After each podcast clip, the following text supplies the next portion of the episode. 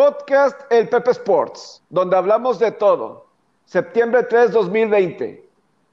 Hola, ¿cómo están? Bienvenidos a esta edición donde tendremos muchas cosas de qué platicar. Se está poniendo calientito toda la postemporada del básquetbol y hay otros temas también interesantes, pero eh, también estamos a una semana de que arranque la temporada de la NFL. Oficialmente, una semana. Y lo estaremos platicando de eso y mucho más. Saludo a mi compañero del podcast, a Roberto Rivera, alias El Faraón. ¿Cómo estás, Robert? Bienvenido. Hola, Pepe, ¿cómo estás? ¿Todo bien? Te mando un gran saludo. Como bien comentas, una semana del inicio de la temporada de la NFL.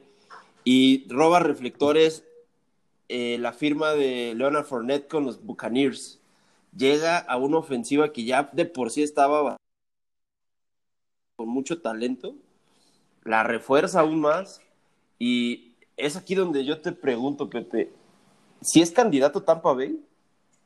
Definitivo, definitivo, yo sí creo que Tampa Bay es favorito. Eh, nada más que la conferencia nacional está muy, muy peleada. La, la, cuestión también con Tampa Bay es la línea ofensiva, porque realmente tiene todas las armas eh, tiene todas las armas que puedas pedir en el caso de, los bucaneros de Tampa Bay. Tienes a, En receptores tienes a Mike Evans, tienes a Chris Godwin, a las cerradas tienes a, no nada más es Rob Gronkowski, también tienes a las cerradas que han sido importantes, como es el caso de, de Cameron Braid, también lo tienes ahí. Los corredores, Ronald Jones, que pues es un jugador que promete, el ex corredor de los Troyanos del sur de California. Eh, promete ya teniendo ahí a Tom Brady, pero pues han agregado a un LeSean McCoy en la agencia libre y hace unos días Jaguares deja en libertad a Leonard Fournette y Tampa Bay lo gana a Leonard Fournette. Y, pero la clave va a ser la línea ofensiva, que pues esa fue la primera selección de este año de los Bucaneros, Tristan Wells, tackle ofensivo, pero pues eso es lo que muchos decían, el problema con Tampa, además de todas las intercepciones que lanzaba James Winston. Pero Winston sí tenía mucho éxito eh, lanzando, con sus intercepciones, pero la ofensiva de, Tampa eh, pues sí acumulaba muchas yardas. Yo sí creo que automáticamente teniendo Brady, la línea ofensiva mejora, porque Tom Brady se deshace del balón inmediatamente, rapidísimo. Eh, es una de sus mejores cualidades, que no, él no se queda con el balón, rápidamente se deshace del balón y eso yo sí creo que va a beneficiar a la línea ofensiva. Entonces, Tampa, digo, el, más fuerte de esta división son los Santos. Es el más fuerte de esta división. Para mí me queda, es el, al vencer. Los últimos tres años han estado ahí en la pelea, han perdido de forma dolorosa en la postemporada eh, la verdad, si pudiera decir, a lo mejor no han sido clutch, porque no han dado tampoco sus mejores juegos.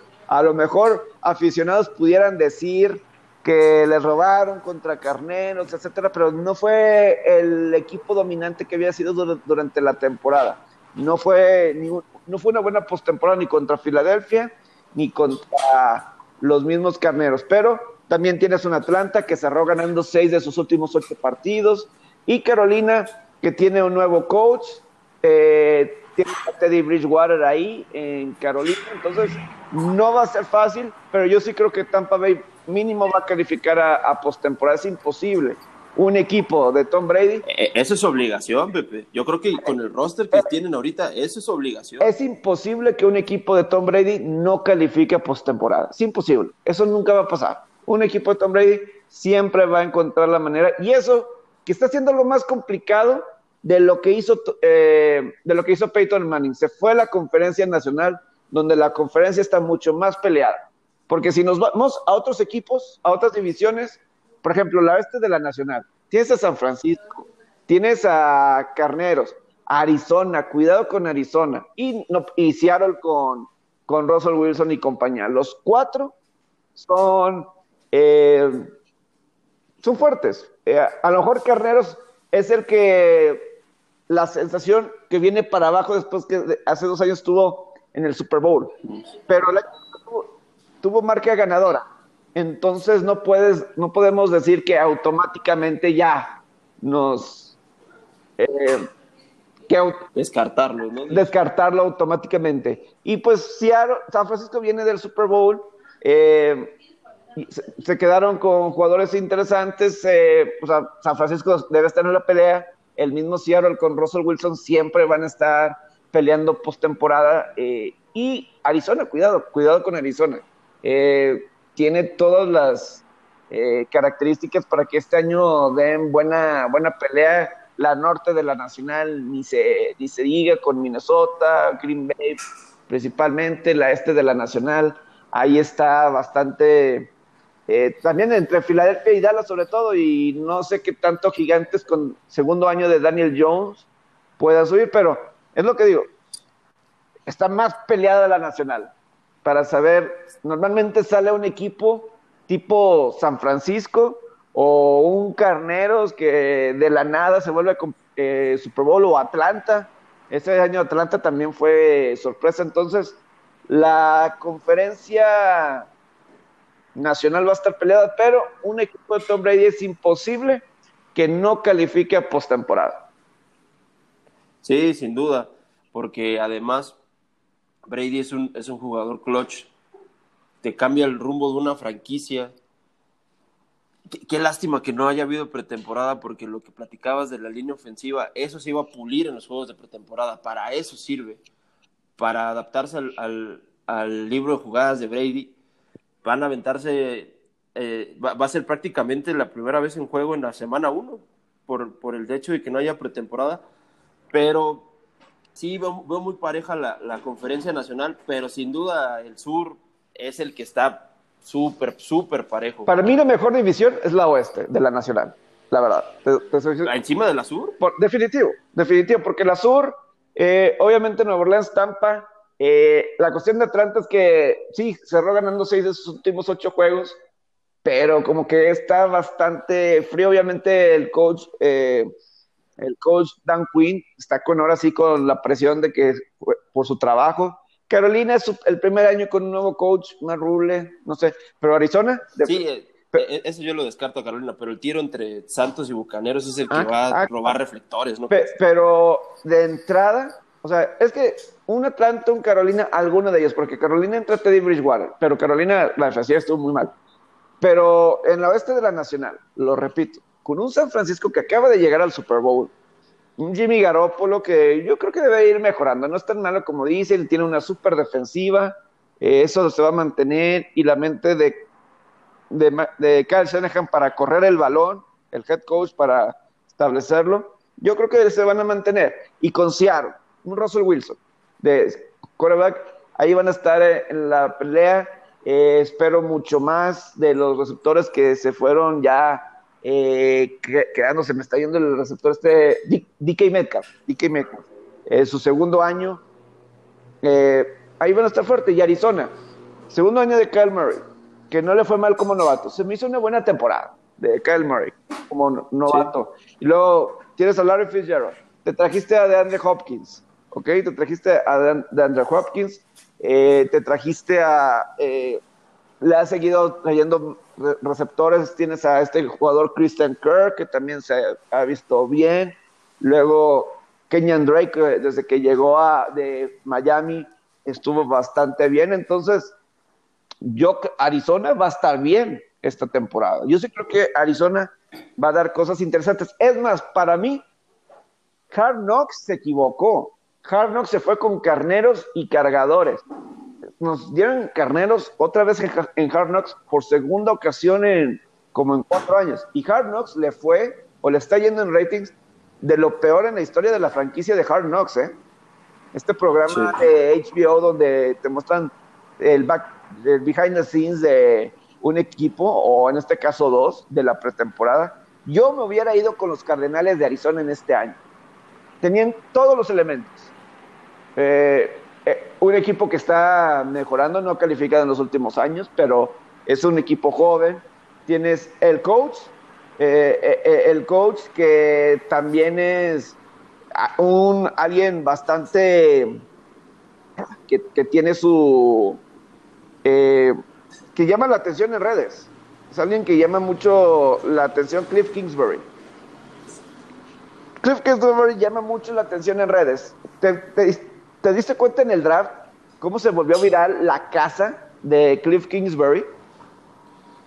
Sí, recuerdo. La, una casa así de... Y en el fondo, no, era una casa envidiable, envidiable. Y eso fue lo que se volvió viral y entonces tienes a Kyle Murray, ex jugador de primera selección del draft, de la Universidad de Oklahoma, ganador del trofeo Heisman, eh, popular así, de lo que quieras. Y luego llega de Andre Hopkins. Larry Fitzgerald siempre va a atraer. Yo creo que tenían las personalidades para llamar un poco más que lo de carneros y cargadores. Que pues la verdad, eh, no, tanto, pero eh, yo sí creo que ellos pueden hacer algo y, y no puedo descartar a los carneros dentro de esa de esa división. Porque Sean McVay creo que sí es un buen coach y, y pues hay que... Y se, pronostica un bounce back year, ¿no? De los Rams también. Pues es que está difícil la división, porque como que el sentimiento va un poco para abajo, pero si estuviera en otra división a lo mejor estaría más peleado. Pero sí, eh, repito, esto del Hard Knocks ha sido un fracaso.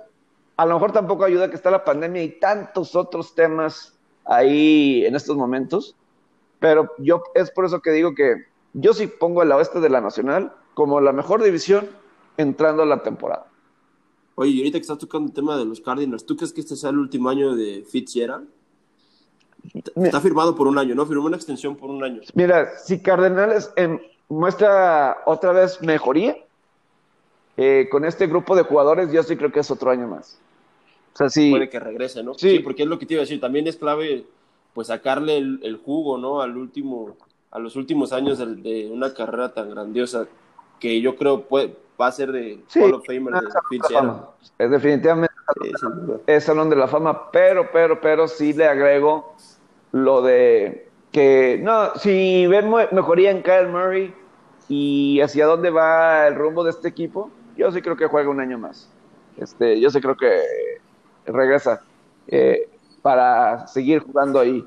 No sé si, no sé si a, Kyle Murray le, vaya... Yo creo que le va a beneficiar el que se juegue sin, sin fanáticos, ¿no crees? Esa presión extra que te genera, yo creo que le va a beneficiar a él, va a poder desenvolverse pues, en, un, en, un, rol, en un rol más tranquilo, ¿no? es como, va, a poder mostrarse más. No es como si Arizona te pone, la, no es la franquicia de mayor presión así mediáticamente y de público y de todo.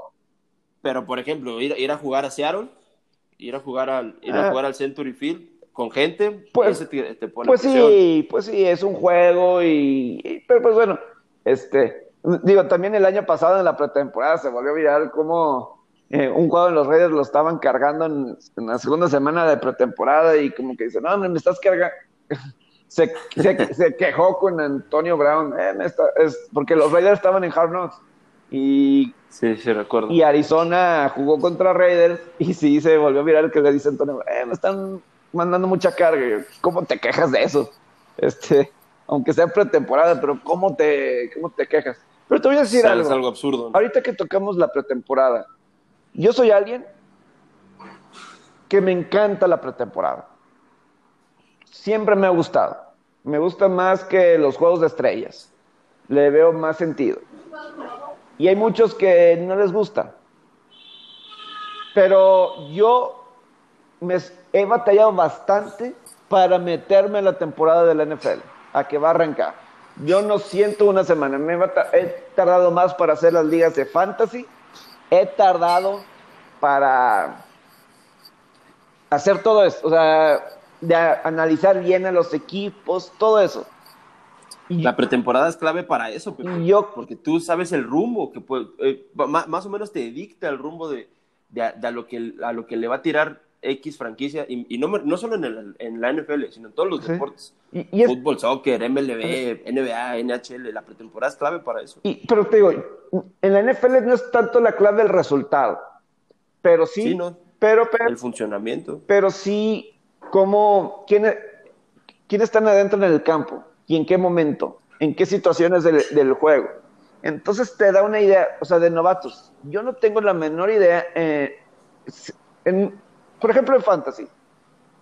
La posición que más te puede dar en un principio son novatos en corredores. La posición, la posición de corredor. Entonces, mm, por ejemplo, un DK Dobbins de Baltimore. A lo mejor puede llegar a sorprender, pero no lo hemos visto. Y yo creo que puede ser alguien impactante de inmediato, pero no lo, no lo he visto. Con Mark Ingram ahí, un buen combo ahí para Baltimore. O eh, este, el Air, el Air de, de, Kansas, sin Damien Williams, los jefes, ¿qué va a ser de ellos? O Cincinnati, primera selección general del draft, Joe Burrow. Se hablan cosas maravillas de él en training camp, pero no lo hemos visto. No lo hemos visto en la, en la pretemporada. Entonces no sabemos. Y además, también creo que ayuda o perjudica a la NFL que ha habido tantas, pero tantas cosas alrededor.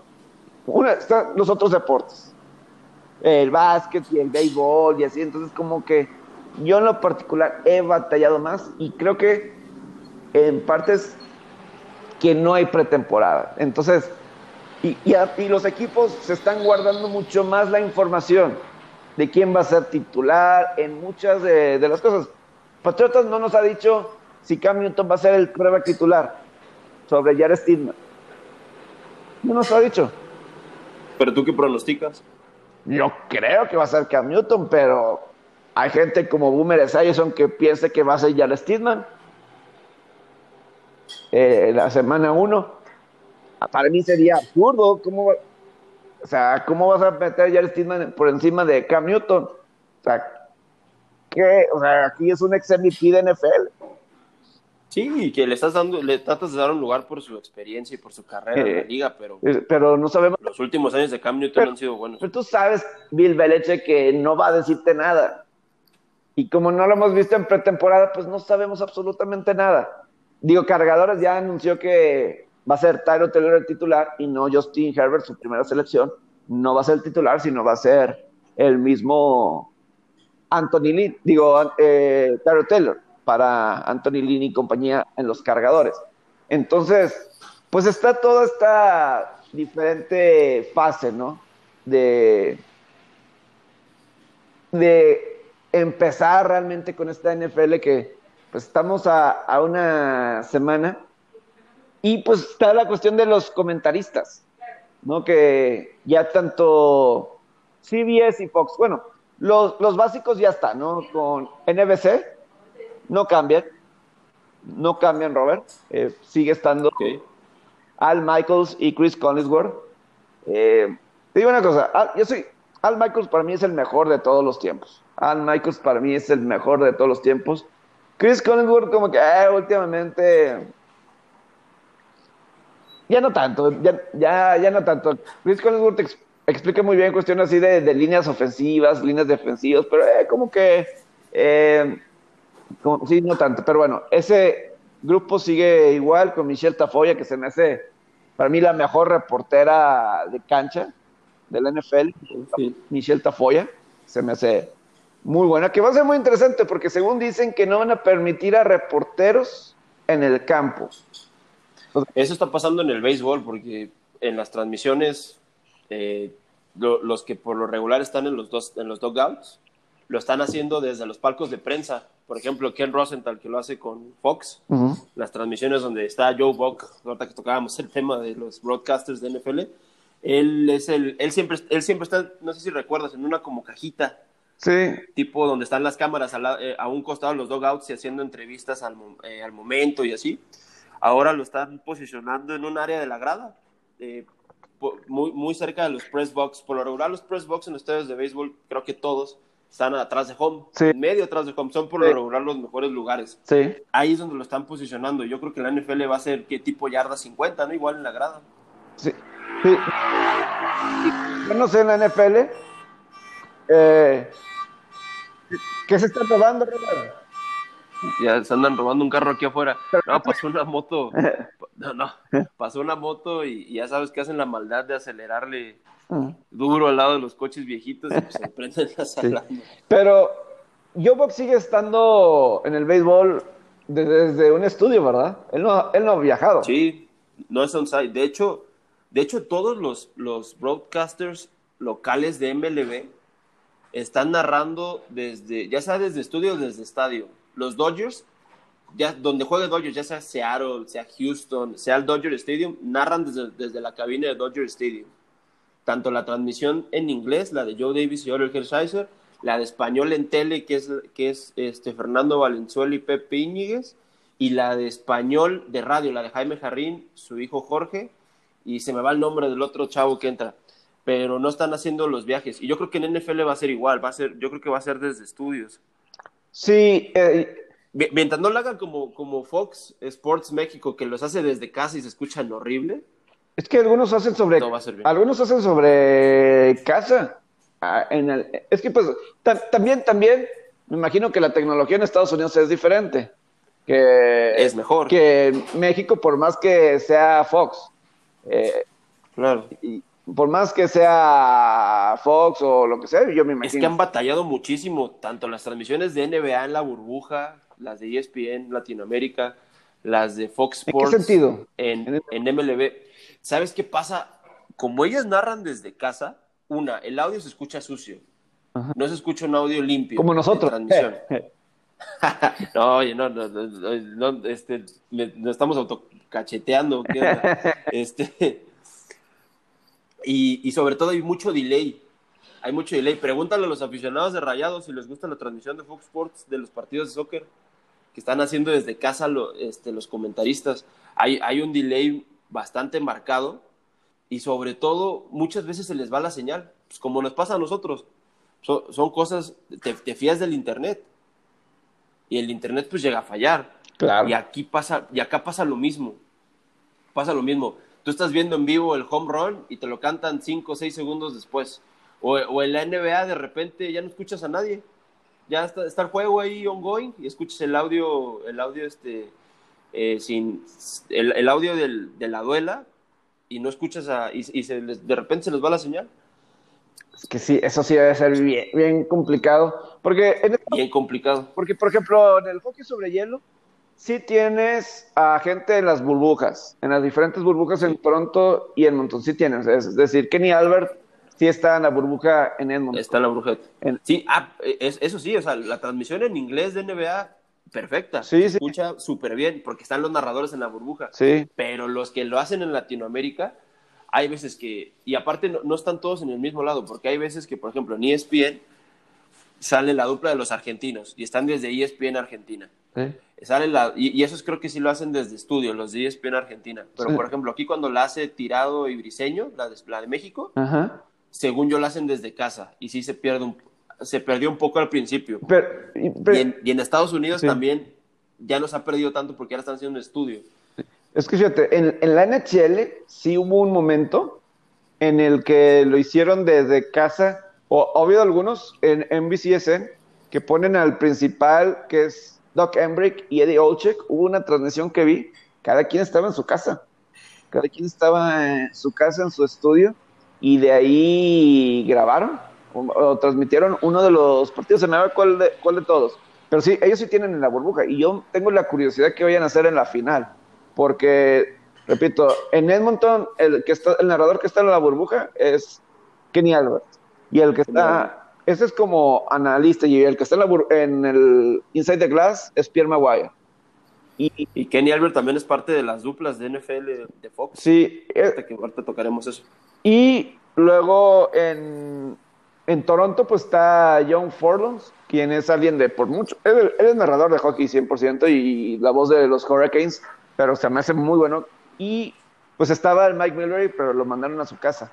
Eh, los comentarios. Y lo mandaron a su casa.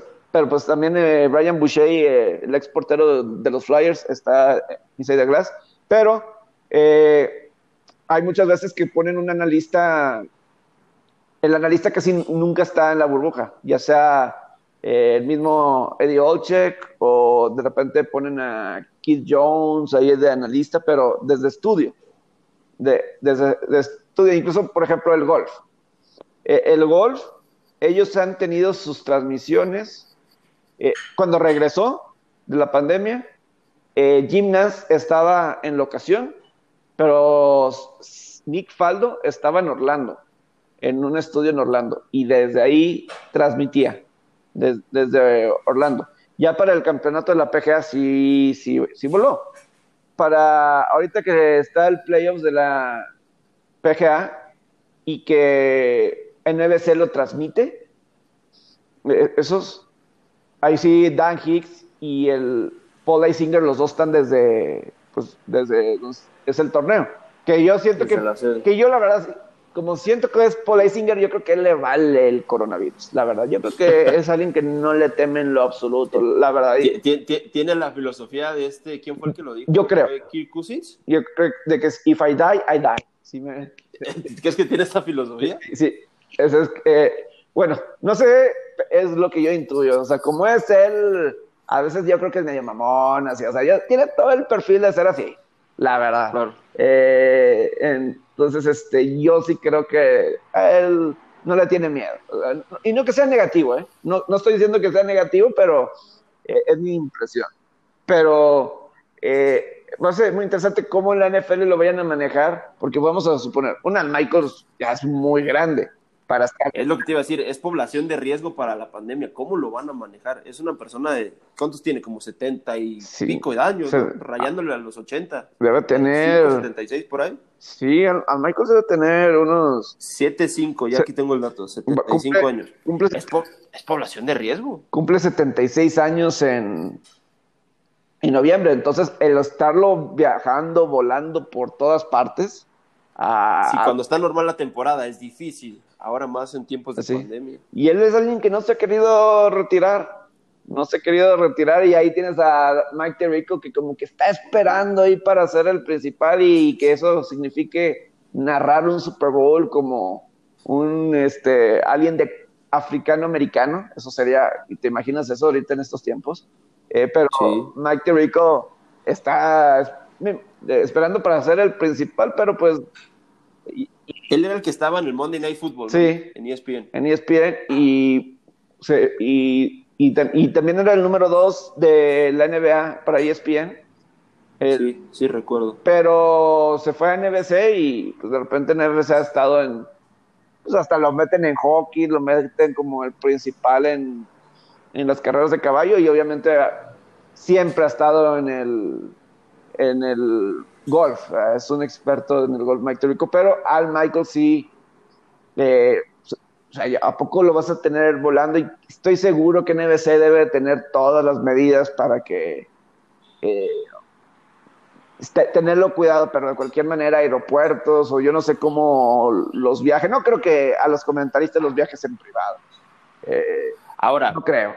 Ahora, tú, tú que eres broadcaster, sí cambia el que tú, esté, el que tú tengas a, tus partners de transmisión juntos, como las transmisiones, ¿no? Que estás, no sé, eh, por ejemplo, cuando, cuando narras Fuerza Regia, que estás tú y otro narrador y el analista, pero en, en, un pues, pegados, ¿no? O sea, ahí comentando el juego. ¿Cambia a que tú estés solo en tu casa y cada quien comentando desde su área? ¿Cambia la, cambia la dinámica de, de la transmisión? Yo creo que sí cambia. Yo creo que sí debe de, cambiar. No me, no me ha tocado así que esté separado. Lo que sí, lo que tú dices del internet, pues sí, sí afecta, o sea, de, sobre todo aquí en México. Me ha tocado, claro. sobre todo al principio de la pandemia, en los primeros meses, pues hacíamos programas en RG desde casa. Yo cuando tenía el COVID, yo hice desde casa.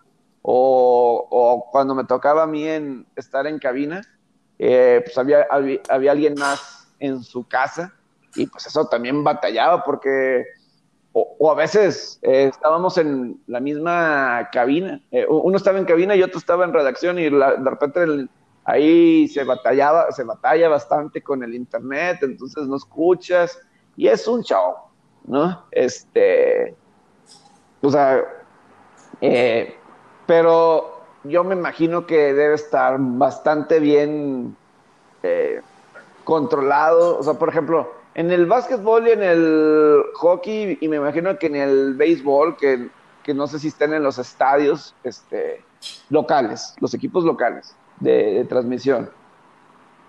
están en esto y es te, te, digo que el, de, que el de Dodgers al menos sí. Ellos, Orel Hershiser y Joe Davis, sí están desde Dodger Stadium narrando. Sí. Ya, ya sea donde juegue Dodgers. O sea, si juegan Dodger Stadium, narran. Si juega en, en Coors en Colorado, lo narran desde Dodger Oh. Stadium. Ah, ah, desde Dodger Stadium. Sí, o sea, o sea, Desde las cabinas. Desde las pero, pues, cabinas. sí se escucha una transmisión porque es una como si estuvieran on-site, Sí. porque las cabinas pues están hechas específicamente para claro, eso. y, y puede ser la cabina que tienen diseñado para ello, para ese equipo de transmisión. Claro. Entonces, porque también me ha tocado en la, en la NHL, hubo algunos que, de las cadenas locales, que tenían su estudio, un Fox Sports en, eh, pues ahí, pero sí había otros que desde la arena, se iban a la arena de- del equipo y desde ahí narraban el juego en Canadá. Así lo hacían. Eh, entonces, y pues tiene lógica, porque seguramente ahí tienen la tecnología, ya conocen muy bien cómo conectar y todo eso. Y, y los recursos, sobre todo, y- que es lo más importante. Y los recursos ahí, este es una, es una opción. Eh, pero sí en la NFL, eh, que, que la verdad, pues aquí como siempre lo hemos hecho en México, ¿no? Ahora, eh, ¿cómo lo hemos hecho en México de transmitir los juegos vía televisión?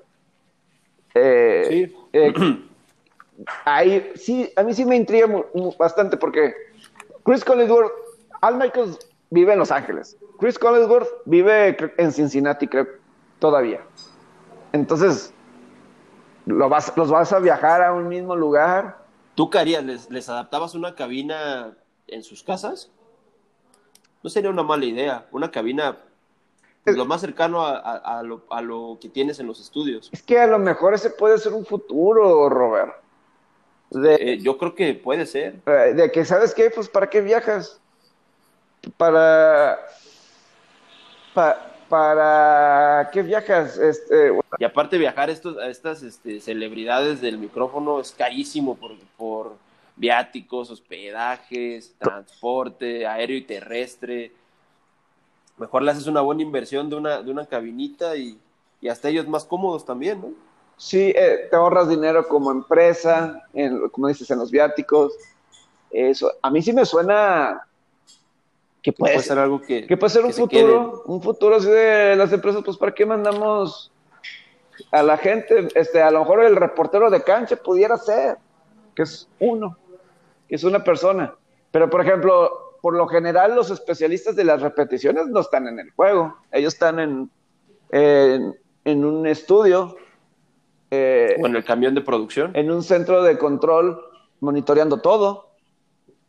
Es lo que hacen seguido, ¿no? Eh, entonces, a mí no me sorprendería que eso, porque cuando vemos todo el grupo de narraciones así de, de los diferentes, de, sobre todo de Fox y CBS, que pues obviamente ellos son los que tienen todos los juegos a la vez, y, y que pues está, nadie vive, o sea, la verdad, batallo para, o sea, no vas a encontrar gente que vive en la misma ciudad.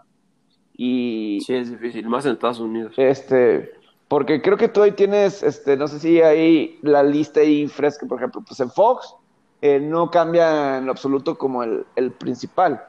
No, no, no cambian Joe Buck y Trey Aikman. Troy Aikman con Aaron Andrews en, la, en el campo.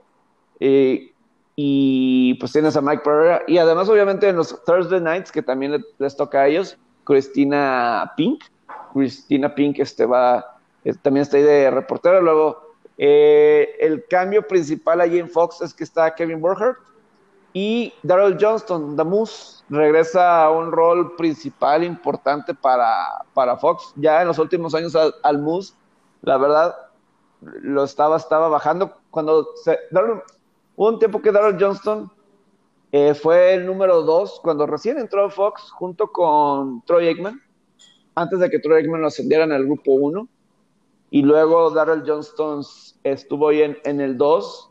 Eh, Que, dicen que le está tanteando el terreno a Greg Olsen ¿no? Sí, para que se retire. es que Greg Olson ya tiene un contrato con, De hecho, con Fox para cuando se retire. Greg Olson en la ala cerrada de las... Bueno, ya no está con Panteras, este año está con los Halcones Marinos, Greg Olson.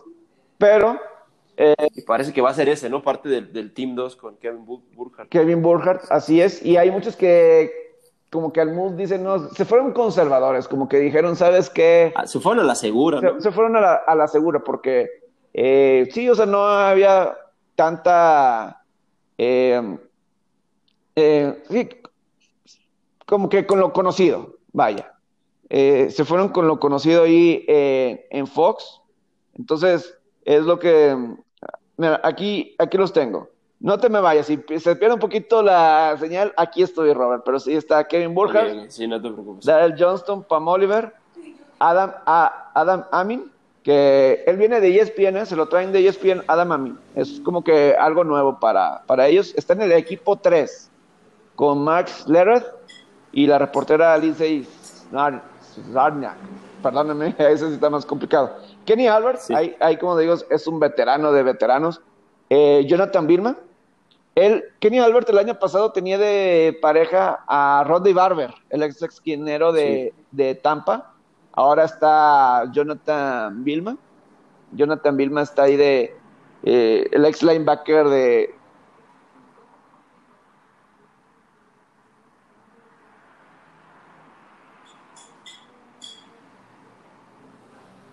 quien hace unas semanas en, en las grandes ligas, pues se le ocurrió, bueno, no se le ocurrió, eh, lo cacharon. Eh, despistadamente se le ocurrió decir, este, que no, sé qué ciudad, pero que era the fag capital of the world, o sea, que era la capital de los maricones del mundo. No sé cuál, no sé a qué ciudad se refería, pero pero así lo llegó a, comentar y, ya quedó, quedó fuera. Y, pues ahí entra Kevin Culver para ser pareja con Chris Pillman, que era los últimos años, esa era la pareja. No, y Tom Brennan, pues que trabaja para los Rojos. Muchas veces cuando Cincinnati y los Bengalíes estaban en, la, en Fox, siempre ponían a Tom Brennan. Sí, era el que entraba al relevo. Eh, cuando los bueno, cuando los bengalíes han estado bien, de repente sí, sí, me, sí, me, sí ponen a, a, ya sea al uno o al dos, por alguna razón. Muchos dirían que, eh, no, cuando juegan contra Steelers o algún juego importante. Pero es que Cincinnati normalmente es de CBS, pero de la conferencia americana. Pero en los últimos años que, ¿sabes que No importa tanto en NFC, AFC y así, rola más a Cincinnati en Fox por alguna razón y casi siempre ponían a Tom Brennan. Y tiene sentido, pues, está en Cincinnati para que lo haces viajar, ahí está, eh, y, todo eso, ¿no? Eh, claro. también está Chris Myers, el veterano, con Greg Jennings, que pues, Greg y Brock Heward, ¿no? Eh, otros analistas ahí que, bueno, otros play-by-play, para cuando haya bastantes juegos, Dick Stockton, el veteranazo, él que ha narrado grandes ligas, NBA eh, y obviamente NFL, muchas de las mejores eh, narraciones de béisbol.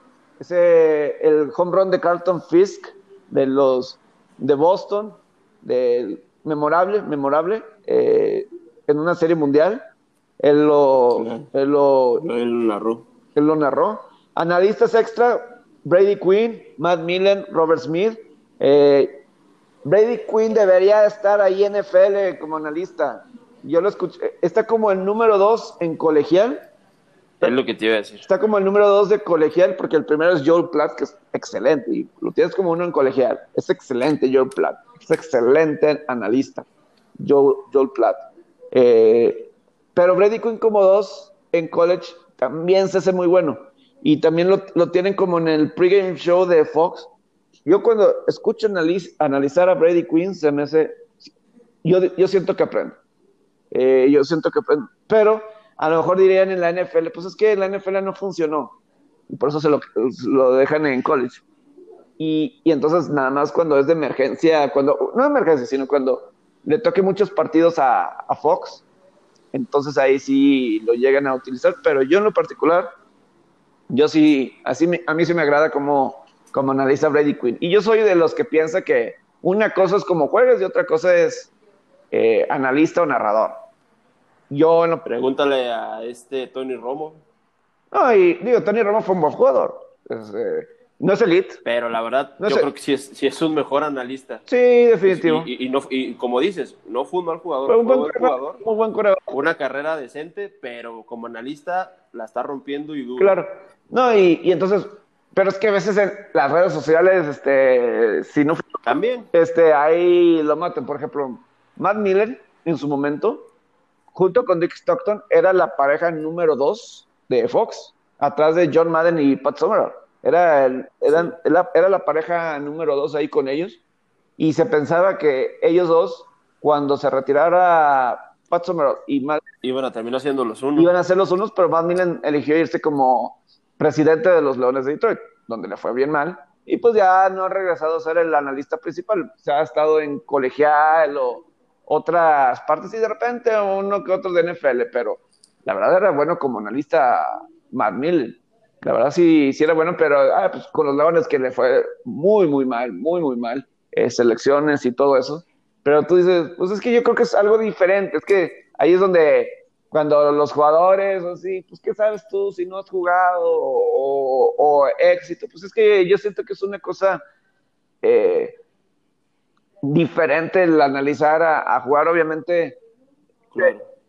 Obviamente para las cadenas buscan credibilidad, buscan una estrella, pues, claro, vendible, definitivamente es lo que, lo que busquen, pero yo sí creo que en el caso de Brady Quinn, a mí en lo particular, eh, se me hace muy buen analista. Y también, eh, y de repente te digo, lo ponen en NFL y, tiene sentido lo, lo, que dice. O sea, entonces eh, va a ser, pero bueno, en cuestión de, de Fox, en cuestión de, de, Fox, ahí varía, digo, Jonathan Vilma reemplaza a Ronda Barber y pues ya no está Tom, Tom Brenneman, y pues esperando qué es lo que pasa con Darrell Joseph, con Kevin Borger, esperando ya cuando regrese, ¿no? Y, hay que recordar que, pues en octubre se va el mismo Joe Buck, se va a, la postemporada, a las series de campeonato y a la serie mundial.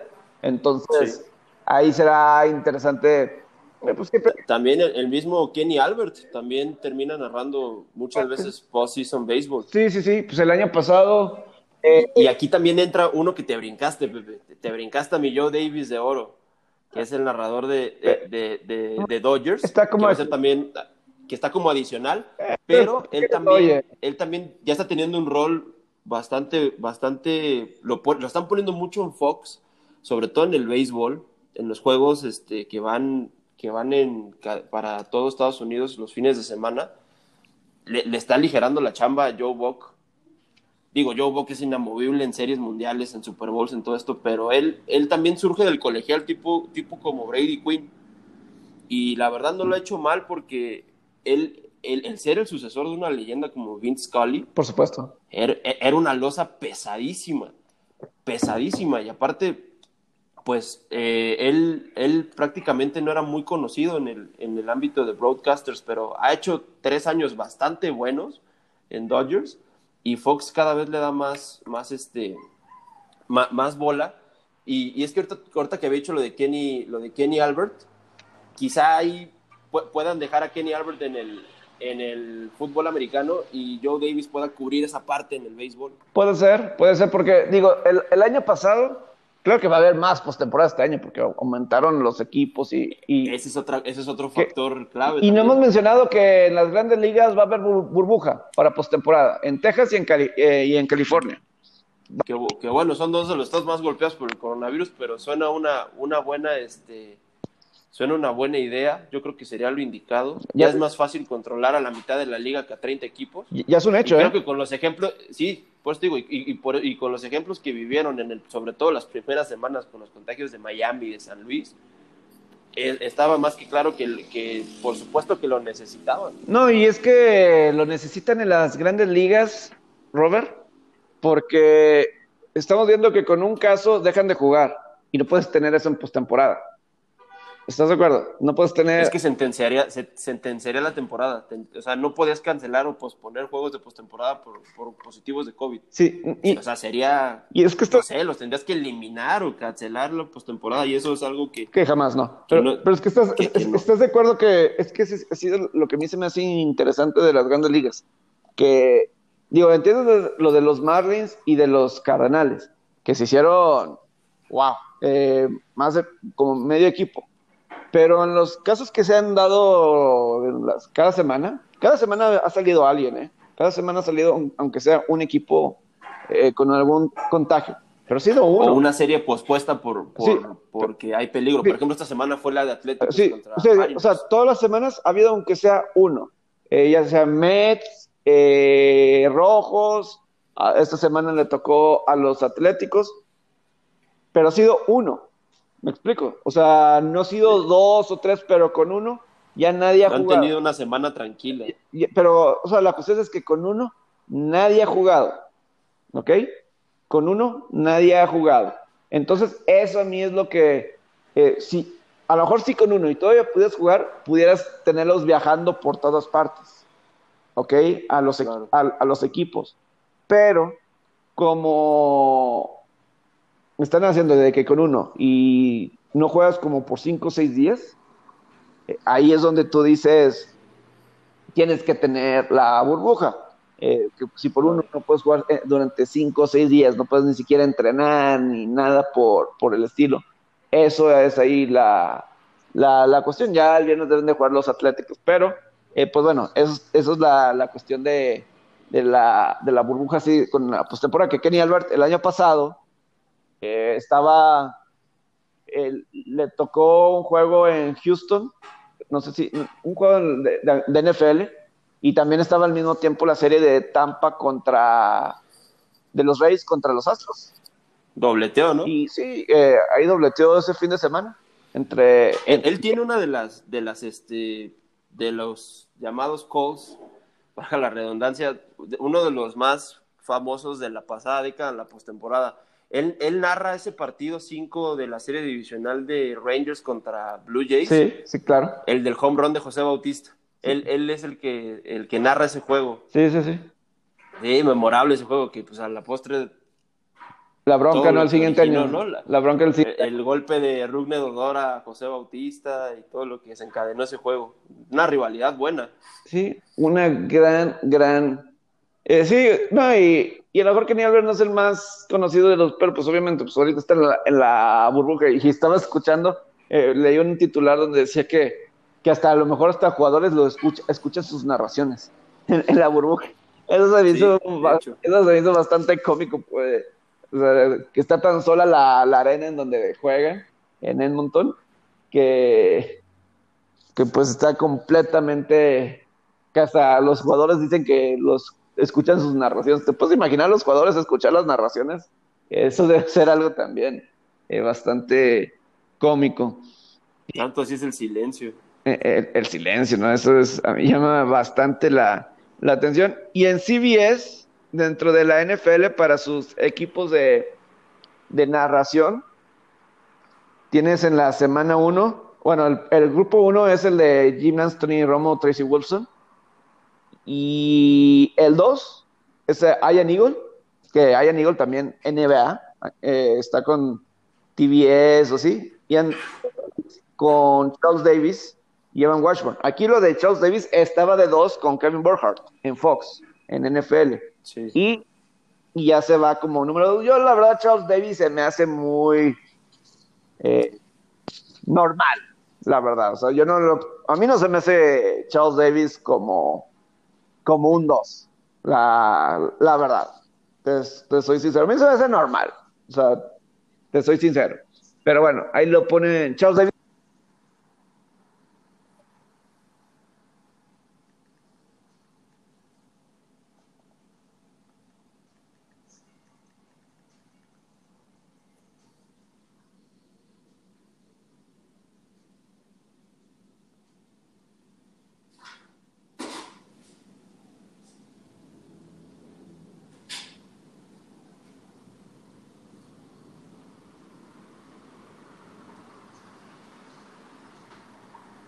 ¿Me escuchas, Robert?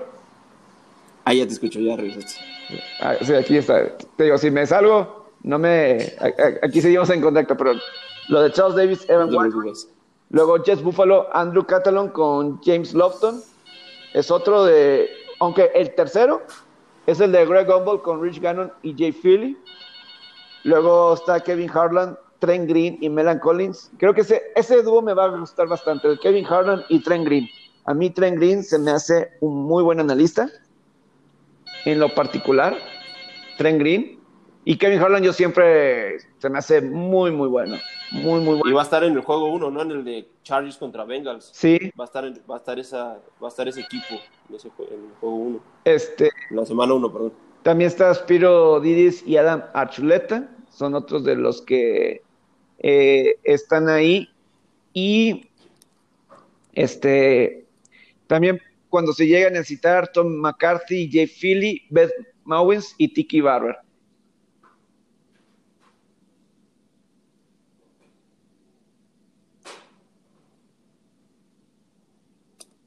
Es Joe Buck, ¿ok? Para mí. Joe Buck es el, el número uno. Pero como núcleo, me gustan más los equipos de, de CBS. Eh, como, como grupo. Gymnast no se me hace, como para fútbol americano, a mí no me, me, no me agrada tanto Gymnast. Para golf, es el perfecto, Gymnast. Pero para mí, para fútbol americano, Gymnast mm, no lo veo así. Yo tengo una y, teoría. ¿Te acuerdas hace unos años? Tú conoces a Gus Johnson, ¿no? Ajá. Hace como una década, como que Gus Johnson era el, que todo el mundo impresionaba cómo gritaba, ¿no? En, sus narraciones. Y creo que le estaba ganando un poco en la popularidad. Y yo creo que pues, no puede haber alguien más grande que, que Jim Nance ahí en CBS. Y pues bueno, pues se convirtió en el narrador principal de, de Fox, de colegial, eh, Ghost Jones. No sé, ya sé, una teoría que, que yo tengo, ¿no? Pero bueno, pero el grupo de narradores de Ian Eagle, Greg Gumbel y el mismo Kevin Harlan, a mí me agradan bastante, que por los que tienen Fox. Tengo que escuchar más a Adin Amin, que seguramente lo he escuchado en, en básquetbol en ESPN. Eh, lo tengo que escuchar más. Este sí, Kevin Harlan normal, pero eh, no sé por qué Kevin Harlan no le dan más yo, para mí ha sido un poco desilusionante que desde que empezó la postemporada de la NBA, ya no lo he escuchado. A, Kevin Harden. Cuando estaban los juegos de la burbuja, él y Ana, y Eagle estaban todo el tiempo. Yo los hubiera mantenido, hasta juegos de doble cartelera. Yo los, yo, los hubiera mantenido, yo en lo, en lo particular. Pero bueno, así es como decidieron y para mí Kevin Harden se me hace muy buen narrador, de, de lo mejores que tiene es, es, es, garantía, pero tocando lo de Joe Buck, pues es que estamos en, en, la Joe Buck era, Pepe. La verdad, en Estados Unidos recibe muchas críticas. Lo, es, es, es, este producto de muchos memes, sobre todo cuando hay Super Bowls o, o, series mundiales. Pero sinceramente, yo creo que sí es, es, el, es, el, es el número uno en, yo, yo, me atrevo a decir tanto en béisbol como en fútbol americano, la verdad. Y, y, también han sabido Fox hacerle las duplas correctas, tanto en NFL con Troy Aikman como en MLB con John Smoltz. Yo creo que son dos duplas muy buenas. Las que yo, yo, yo disfruto mucho las series mundiales y los Super Bowls con, con, esas ambas, con esas dos duplas. Claro. Y, y, por ejemplo, en el lunes por la noche, pues ellos estaban buscando, en ESPN, estaban buscando a Peyton Manning, pero los rechazó. También buscaron a Tony Romo, pero Romo firmó el mejor contrato por un, periodista, un narrador, analista en el, en el negocio a nivel mundial, en nivel mundial. Eh, pero ESPN, no sé qué, se, no hay más, que se tuvieron que quedar en casa porque aparte ESPN le fue muy mal con la pandemia y le fue, le, le, fue muy mal, no, este, déjate en rating y eso que pues era eh, conocer, pero era... Lo financiero. Era de esperarse, pero por Disney. O sea, Disney también le fue muy mal y pues Disney, y ESPN depende de, de, Disney completamente, ¿no? Entonces, eso causó muchos despidos. Entonces ESPN pues no iba a poder traerse a analistas o alguien así de peso fuera. Pero ya se acabó la era de Jota Story y Booger McFarlane ya acabó esa era. Eh, regresa al colegial la, eh, Yota Y, y el, el grupo va a ser Steve Levy. Creo que ya lo habíamos platicado en una ocasión. Steve Levy. Sí, lo platicamos. Luis Riddick, Brian Greasy y Steve Levy. Steve Levy, que a mí me agrada, a mí me agrada, porque Brian Greasy también lo he escuchado en colegial, era la tercera pareja. Eh, habían, trabajado juntos como la tercera pareja. En colegial era uno Oscar Hefty con Chris Fowler y el dos eh, era el Sean McDonough con Todd Blacklist. Y luego el tercero ya era el mismo. Eh, el, el, tercero ya era el equipo de Steve Levy y Brian Greasy. Ahora yo entonces el, tercero en colegial con Greg McElroy. Pero a mí me agrada este, este es un veterano de mil batallas, entonces no hay ningún problema con él. Y Brian Greasy creo que es muy inteligente y me agrada lo que eh, es bastante seguro y creo que es una buena, buena elección. Pero pues así está el negocio así de, los comentaristas para esta temporada 2020 y suena que va a ser, eh, a, a, mí me intriga desde dónde van a estar transmitiendo eh, Sin duda. diferentes canales, los, diferentes transmisiones. Es la principal incógnita, pero pues habrá que ver la, rotación de, cómo lo hacen. Muchos también, se me pasó decirte, muchos este, de los broadcasters en el béisbol también están narrando desde sedes. Por ejemplo, Fox cuando narra, cuando son los partidos de, del Saturday Baseball Night in, in, America, los juegos que pasan a nivel nacional, los narran desde las sedes. Por ejemplo, eh, yo no sé dónde viva Joe Buck y dónde viva John Smoltz, pero estoy suponiendo, eh, si, John, si John Smoltz vive en Atlanta, pues narra desde la sede de Fox en Atlanta. Y si Joe Buck vive en Los Ángeles, narra desde la sede de Fox. Sí, de estudio, estudio. Desde los estudios, exacto. Eso también puede ser una buena opción. Sí, es que y tiene, tiene sentido. Este, en otro, ya nos, se nos está acabando la hora, pero en los otros. Tienes que tocar el tema de, de, por, de por cómo tus, tus favoritos. Bueno, Miami, Milwaukee no es tu favorito, ah, pero ¿qué le pasa a los Raptors? Sí, no me eches a mí de Miami, que tú sabes que yo he estado. sí, ahí, ahí, sí, ahí sí no. Esa, es, es, más, hasta te pongo palomita. En ese mercado. Porque esa la viste muy bien. Yo he estado en ese barco desde que empezó la burbuja. Toronto ha sido el otro que eh, es que en esa de Toronto. ya está en redes se tachaca que tú le echaste la sala a Toronto. La, la diferencia ahí con Toronto es eh, que el mejor jugador de, de, de, esa serie es Jason Taylor. Entonces tienes dos jugadores de dos equipos defensivos. Los, Una superestrella. Los uno y dos en puntos permitidos. Y pues Jason Taylor es un fuera de serie. Entonces, yo en verdad creo eh, ah, ah, y, uno no puede decir, es que las estadísticas a lo mejor no son súper, pero él es alguien que con determinación te, va, te puede sacar un juego. Y, y, lo comenté en otros podcasts, Pepe. Boston se está viendo mejor sin Gordon Hayward. Sí, puede ser. Puede Mucho mejor se está viendo. Y Marcus Smart, este, pues está sobresaliendo. Pero te digo una cosa, lo, eh, Toronto está jugando bien a la defensiva y eso se ha demostrado con las pérdidas de balón que han provocado. En el juego no, Boston tiró, necesitó como nunca, ¿no? Y todo, por eso era natural que el juego estuviera más cerrado. Pero sí. Les clavó un cuarto de 39 puntos, si no mal recuerdo, en el juego 1, que fue el primer cuarto. Ahí fue, digo, ahí estaron, o sea, tú dices, bueno, eso va a suceder, pero que lo hagan en todos los partidos, o sea, yo, no, yo no identifico a Boston como ese tipo de equipo. Pero bueno, tienen al mejor jugador y yo creo que eso está haciendo la diferencia, pero todavía, todavía la serie no, no se acaba. No se acaba, claro. Y eh, pero eh, el problema en la ofensiva, si tu mejor, si tu mejor anotador está siendo Ibaka, que viene desde la banca, pues es ahí algo está mal, ¿no? Estás perdido. Eh, a, Van lo veo un poquito, arrancó muy enchufado a los playoffs, lo veo que está fallando bastante estos últimos dos juegos de las semifinales del Este. Sin duda depende bastante el tiro perimetral que él haga. Eh, fue una, e, es una sorpresa también que esté tirando bastante hoy Novi. Creo que tienen que recibir un poquito más de apoyo en la banca. Yo le daría minutos al novato Matt Thomas. Tiene, bastante, tiene muy buen tiro de tres. Tuvo buena efectividad en los juegos de la burbuja. le dieron mucho juego, sobre todo en el juego 3 y 4 contra Brooklyn, que ya estaba decidida la serie. No estaría mal que le dieran un poquito de más minutos, pero sin duda necesitan meterse más sobre todo Pascal Siakam.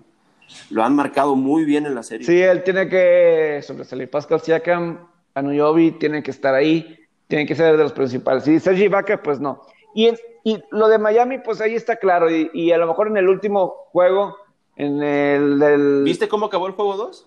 Eh, ¿Tuviste oportunidad de verlo? No, no, no tuve, no tuve, pero eh, yo creo que más que decirle decía a la gente que yo cuando veía así las estadísticas, porque pues obviamente em, lo que, o sea, ves como siete jugadores tuvieron doble, figures, eh, doble dígito en puntos anotados con, con el mismo Miami. Los cinco titulares en doble dígito y dos desde la banca, que fueron Tyler Hero y Kelly Olynyk, que ayer estuvo bastante bien en los triples. Entonces, si tú ves eso como equipo rival, y Milwaukee es un muy buen equipo defensivo también. Entonces, si tú ves eso, es de que aguas. De que no solamente Jimmy Butler, también Goran Dragic y compañía. Es que es esa la, es esa la clave. Tú, tú ves los matchups, ¿no? Por ejemplo, y dices, pues es que la, defensiva va a estar cargada con, con, Jimmy Butler, con Goran Dragic, que son los mejores tiradores del equipo, ¿no? Pero si tienes a tipos como Duncan Robinson, Jay Crowder estuvo tirando muy bien, el mismo Obama de Bayo estuvo tirando bastante bien, y luego entran Tyler Hero, Kelly Olynyk, es el mismo Iguodala que puede hacer algo ahí. Toda la experiencia ¿A quién marcas, Pepe? ¿A quién marcas? Sí, toda la experiencia de Iguodala en playoff. Cuidado con Miami. Digo, creo a lo mejor si un Boston pudiera, puede entenderte por qué entraría como favorito, pero creo que sería una serie fantástica Miami. Miami le va a eliminar a Milwaukee. Miami va a eliminar a, a Milwaukee. Ya, te, ya, te, la estoy comprando y la estoy viendo bastante más cargada a Miami porque, digo, aunado a que el juego de ayer eh, Jimmy Butler es el que mete los libres para ganar el juego, Pepe, pero también Jimmy Butler había cometido una equivocación antes de esos libres, porque iban arriba por cuatro puntos y él, y él recibe la bola de un saque y en vez de pedir el tiempo fuera porque tenía doble marca, él intenta darle un pase, si no mal recuerda, a Jay Crowder y le roba el balón Brook López y encesta y ahí se pusieron a dos puntos los Bucks. O sea, Jimmy Butler se volvió este, de villano a en lapso de 15 segundos. Porque, que bueno, también la forma en la que acabó el juego fue una tontería de Yanis. Yanis hizo una tontería porque el juego ya estaba en overtime y con una décima de segundo le hace una falta totalmente innecesaria a Jimmy Butler, que también Jimmy Butler le pone su cosecha porque se dejó caer, se aventó como si le hubieran hecho una tacleada, pero la forma en la que hace la falta ante Tocumpo es, es, infantil. Y esos son los errores que, que le costaron el año pasado a Milwaukee, la eliminación con Toronto, y que quizá también le, van a, le puede costar que los elimine Miami. Y tú, yo sé que tú eres súper fan de James Harden y estás emocionado por una, buena jugada defensiva por el otro pero... No, no, no soy fan de Harden, pero, hay que reconocer que lo que hizo ayer fue clutch. Tampoco, tampoco al que le tapa el tiro tampoco es, la gran cosa. Fue muy mal ayer, fue muy mal ayer James Harden. Pero, pero oye, Pepe, eh, la lavó, lavó, lavó, lavó el pobre desempeño con ese, con ese bloqueo al tiro de tres. Pero bueno, también yo tengo mucho que criticarle a Billy Donovan. Te estás jugando la temporada. En una jugada. Te estás jugando la temporada. Eh, eh, eso... Y no puede ser que, que le des el balón de la última jugada a Steven Adams. Es, es que no, no, no, no me la creo. O sea, por, como que ¿por qué? Y ahora, yo se la achaco a, Billy Donovan, pero también se la achaco a Shale Gilgis Alexander. Yo creo que lo mejor que puede hacer OKC con él es cambiarlo. Cambiarlo por, por, o por selecciones de draft o por un mejor jugador. Él, él, él, va a ser un buen jugador, pero para franquicias de medio pelo, tipo Detroit, este, Charlotte, equipos así malones. Pero si OKC quiere volver a, a pelear en el oeste, eh, no va a ser de la mano de Shale Gilgius Alexander. Lo que hizo el Thunder es un extra. Nadie esperaba esto de ellos. también, es, también. Es, un extra. Está siendo muy exigente. Está siendo muy exigente con el Thunder. Pero no tenía un mal roster. ¿eh? no, no, no, tiene un mal roster el Thunder. Eh, si el Thunder estuviera en el este, hombre, competiría más. dale el mérito a Chris Paul. Oye, ahí. Tienes a Chris Paul, Danilo Galinari, Dennis Schroeder, ah, Dennis Alexander. Dennis Schroeder, que Dennis Schroeder, o sea, con Atlanta, pero nada más porque no, un este malo, en aquel entonces.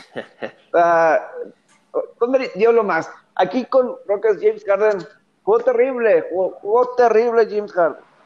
Pero bueno, ya. Oye, pero aquí, aquí, aquí lo importante es que el Small Ball va contra los Lakers.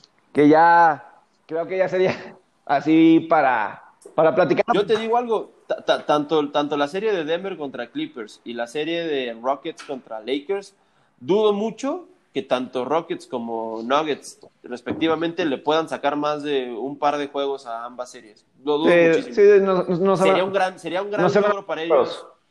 Sería un gran logro no irse barridos para ambos. ¿eh? Así es. Pero bueno, Robert, agradezco el tiempo como siempre, estamos en contacto y pues eh, tú quieres, eh, o sea, le das mucho mérito a equipos como el Thunder, como el Magic de Orlando y todos ellos. Pero bueno, está bien, está bien, está bien te digo algo con las semifinales, estos son los verdaderos playoffs. Estos son los playoffs. Toda la vida, toda la vida. Desde siempre. Te agradezco. y, este año va a pasar algo similar con, con MLB. Va a pasar algo. tenemos que esperar. Así es. Eh, gracias, Robert. Al contrario, Pepe, gracias. Que tengas buen día y buen día a todos.